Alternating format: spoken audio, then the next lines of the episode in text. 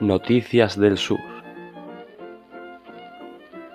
Las noticias de Andalucía.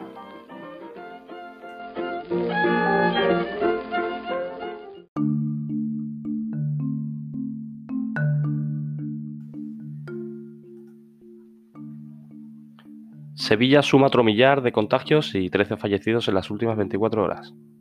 La capital andaluza tiene 822 pacientes hospitalizados, de los cuales 131 están en la UCI.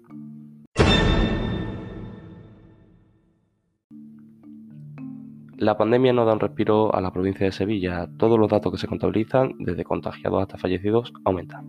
En las últimas 24 horas, 1.092 personas han dado positivo, haciendo que la cifra total sea de 46.842 contagios.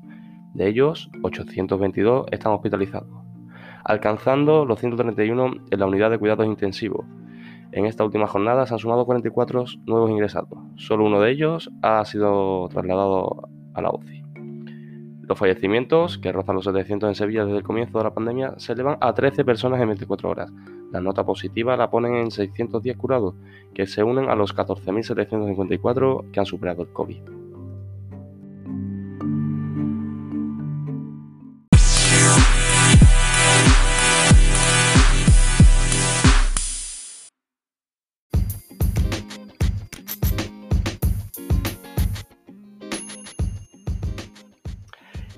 Y con los deportes hablamos del Sevilla, el último parón hasta la primavera. Relax antes del maratón, el Sevilla disfruta del último receso y se prepara para un invierno duro que pondrá a prueba la gestión del Y El fondo de la plantilla algo corta para tantos frentes.